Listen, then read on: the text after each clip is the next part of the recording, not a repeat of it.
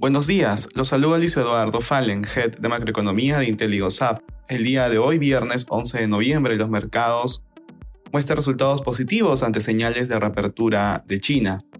De manera particular, en Estados Unidos los futuros estadounidenses presentan resultados positivos.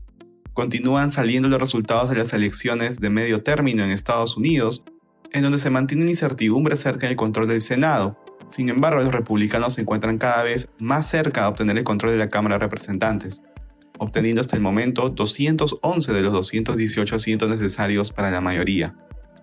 En la eurozona, las bolsas europeas muestran rendimientos positivos en línea con los principales índices de Estados Unidos. Por otro lado, oficiales de la Unión Europea consideran que debido a la alta incertidumbre y los altos precios de la energía, las condiciones financieras restrictivas y la creciente inflación, la mayoría de los países de la Unión Europea entrarán en recesión el próximo año. De esta manera, consideran que sus predicciones de crecimiento para el 2023 están sobreestimadas y la región crecería menos de 0.3% de lo esperado anteriormente. En Asia los mercados cerraron al alza. En China el gobierno reduce la cantidad de tiempo que los viajeros y los contactos estrechos deben permanecer en cuarentena. De esta manera el país relaja las restricciones impuestas por la política cero COVID y comienza con un proceso de reapertura. Sin embargo, se espera que este proceso sea lento. Respecto a commodities, el precio del oro avanza durante la jornada. Asimismo, el precio del cobre sube.